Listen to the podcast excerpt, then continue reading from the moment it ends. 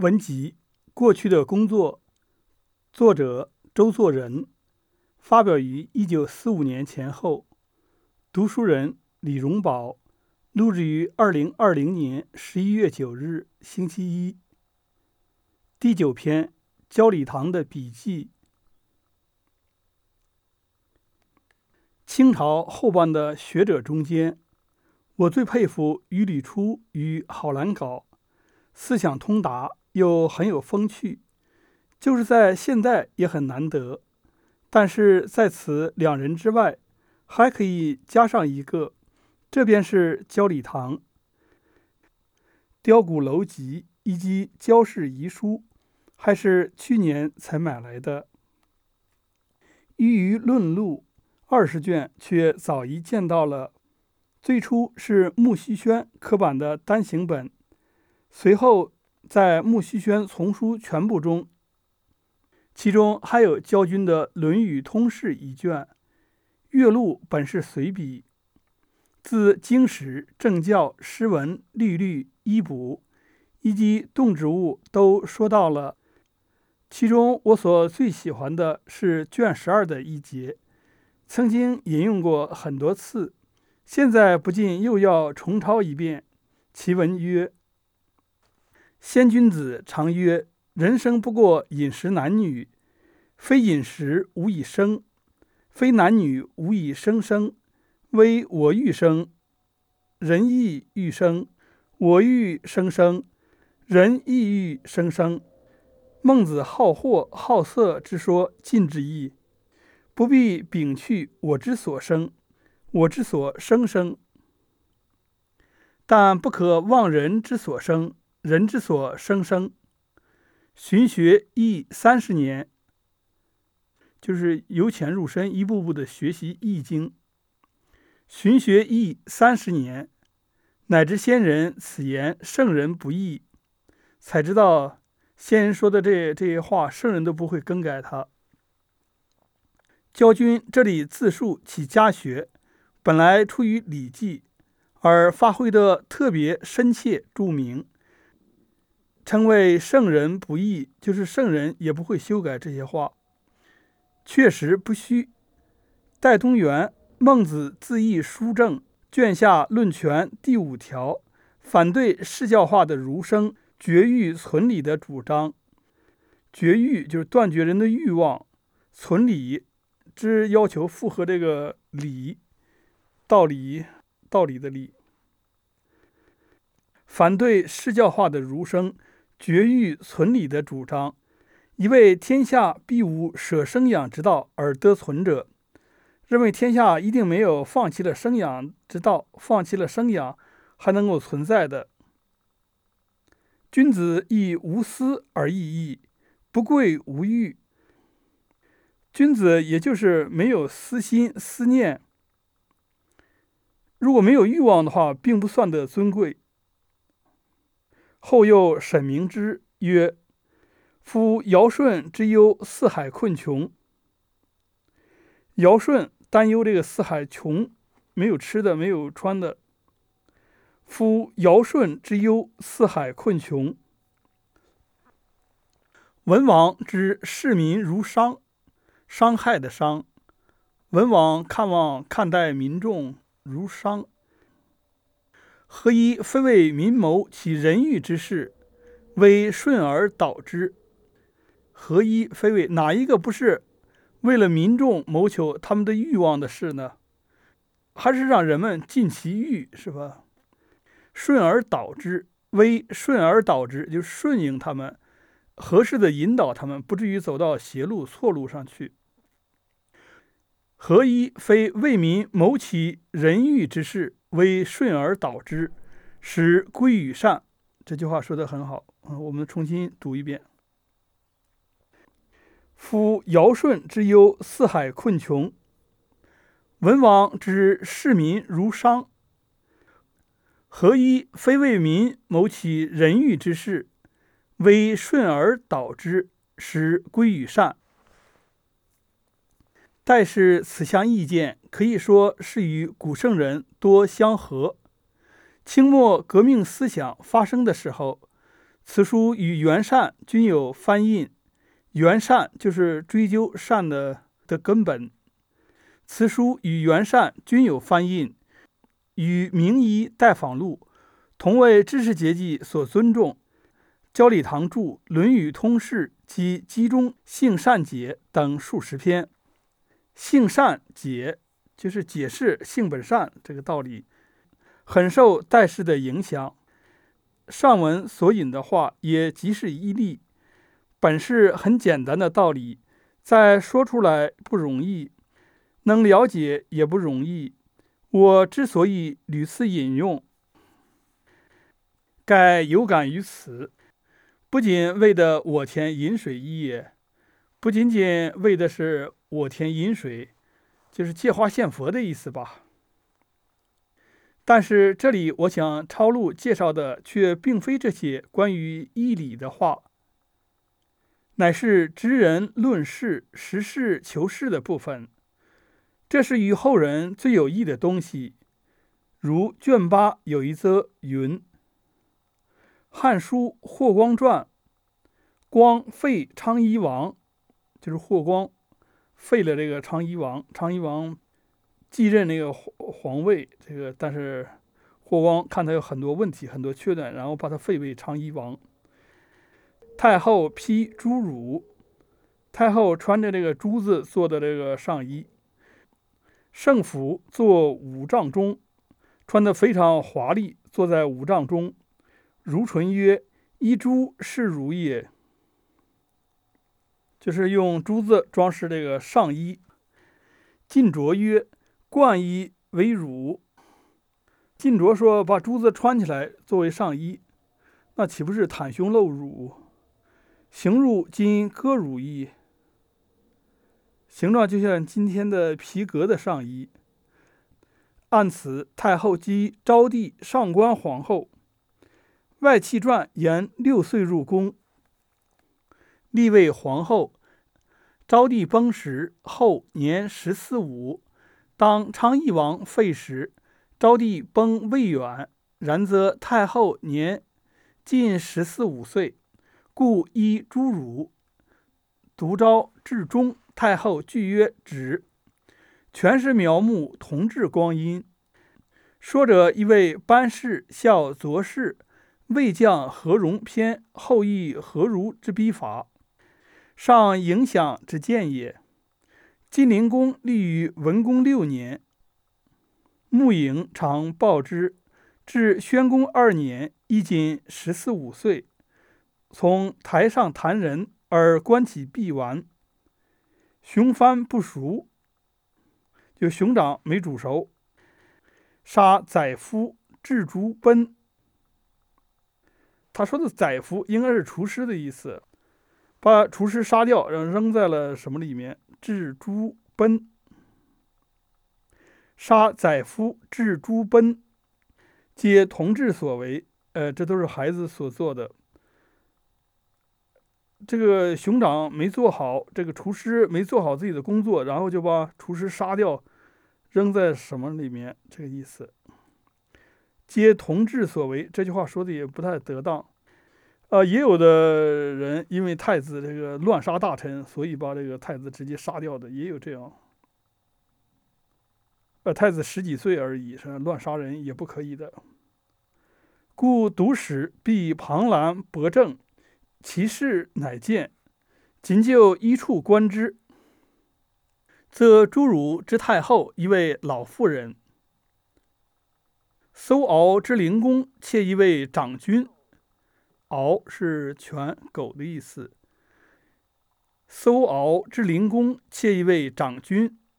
依老妇而捉诸儒，依长君而弃人用犬，虽出情理之外。此则所说，可谓读书的良法。做学问的人，若能如此用心，一遇三反。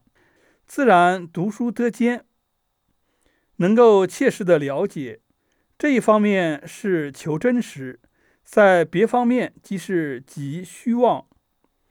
月录卷二十中实例很多，都很有意思。今依次序抄录数则于后。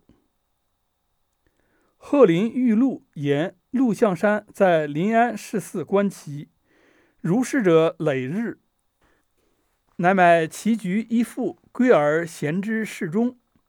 卧而阳视之者两日，忽悟曰：“此何图数也？”虽往而其对，其公连复两局，乃起谢曰：“某是临安第一手棋，凡来者。”据饶一仙，今官人之棋，凡饶得某一仙，天下无敌手矣，此妄说也。天下事一计之微，非习之不能精也。未有一蹴便真起机者。至云河图数犹望，河图以棋局绝不相涉。啊，其实楚河汉界与河图是相关的。大河和山嘛，河图与棋局绝不相涉，且河图当时传自陈希夷者无甚深奥，以此物之与其，虽无敌天下，有妄说也。此等不经之谈，罪足误人，所观非细故也。酉阳杂卒，积形事。言幼使家贫，林母继之。后林母儿有罪，求教于一行。啊，这一行是个人。一行系大瓮与空室，受奴衣布囊。主一从午至昏，有物入来者，其数七，可尽掩之。奴如阎往，有时至，细或至瓮中。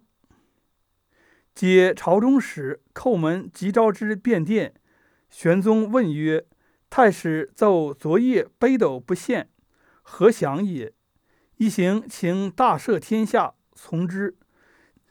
其夕，太史奏北斗一星显，凡七日而复。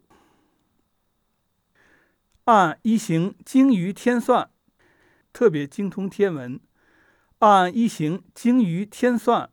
所传大演术最精，然非愚怪之事。当时不学之徒不知天算之术，这所说的天算就是天文而已。望为此言耳。晋时茂元将慎修通西术，传一枚等书，一一行之抽也。抽是朋友的意思。有造作新期写者，称其一统既因于人。一口向统言，原记其处。受者一耳称之，上闻其声。这就是电话嘛？这就是那个有线的电话。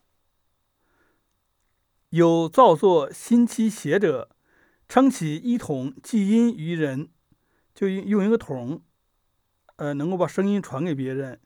一口向桶言，所记其处。用个绳子，用什么把声音传过去？远寄其处，受者依耳称之，用耳朵来听，上闻其声。这就是电话，这就是有线电话的原型嘛。又称其一日自沉于水，或就之起，曰：“无一待无子也。”是日其子国溺死。此附会污蔑，真令人发指。嘉庆庚申六月，阮福部在浙，据阳道与松门，有神风神火事，与别有记记之，在雕鼓楼集。虽有传李尚之借风者，尚之经天算，为一行之学者也。于实在浙属，我当时在浙江，与尚之同处成本堂。上之十位从至松门，大抵皆谈相义，本属无稽，而不学者道听途说，因成怪妄耳。宋史庞安常治以绝妇人，用针针其腹，腹中子下而复苏，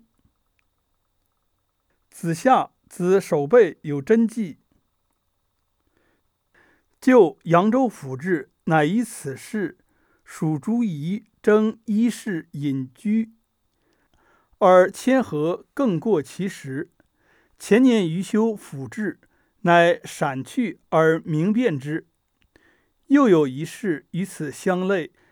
相传高邮老夷原体安家有一仆病科传，原谓真事，曰不起意，宜即归。其仆丹徒人，归而求之于何旦安，何令每日食梨静欲。明年复到渊所，渊大惊异，云云。按此事见于北梦所言，亦入庞安常侍福会于隐也。按原本录有北梦所言原文，今略。所传渊河之事。正是从此复会，与美听人传说官吏断狱之事，或妖鬼大抵皆从古事中转泛而出，久之忘其所从来，欧举此一端，以告世之轻信传闻者。张世南忧患一文，即僧张初炳是云：张一日忧白面村。有少妇随众往谒，张命至前，痛踹其颈，痛作其颈。复号呼，观者哄堂大深。妇与其夫，夫怒愤毕，勇往诟骂。僧笑曰：“子勿怒，公案未了，一令再来。”骂者不听。居五合，复依他会，投环一死。此即世所传，僧祭颠事。祭颠就是济公和尚。大约皆谈相意，转向犯意，就是互相兜售转卖，变来变去，转向犯意，不可纠结。乾隆基有庚戌间。郡城西方寺有幽僧名蓝谷者，出外数十年归，共传其意，举果若狂。于一往视之，但语言不伦，就是语无伦次，说话这个说话有点不行了。无他意，未几即死，呃，没有多久就死了。至今传起事者，尚积积人口。大抵张冠李戴，要知姬颠踹镜之事，犯自张初炳。这个不知道是踹镜还是作镜。要知姬颠踹镜之事，犯自张初炳，而张初炳之踹镜，不知又犯自何人。俗人耳时，多张氏男，往往传诸口笔之书。遂成故事矣。宋穆仲晕狼偶逼，即扬州水月庵山木上俨然白衣大士相，鹦鹉诸树善才皆具。废子横亲厌此目，但阶间重度影响略似人形，作文便起恶。这几则的性质都很相近，对于世俗妄言轻信的恶习痛下针砭，却又说得很好，比普通做定恶正悟工作的文章更有兴趣。我们只翻看周立元的童书和宇门附身的续童书，便可看见许多相同的事，有的可以说是偶然巧合。有的出于转犯，或假有此事而张冠李戴，转展属于乙丙；或本无其事而道听途说，流传渐广。不学者乃信以为真。最近的，例如十年前上海报上说叶某受处决，作绝命诗云：“黄泉无客店。”今夜宿谁家？按此诗见于遇见尊文，云是孙坟作；又见于五代十补，云是姜维作。而日本古诗集《怀风藻》中亦载之，云是大井皇子作。《怀风藻》编成在中国唐天宝之初，盖距今将千二百年矣。此种辩证很足以养成读书力。遇见一部书、一篇文或一件事，渐能辨别取虚伪是非，决定取舍，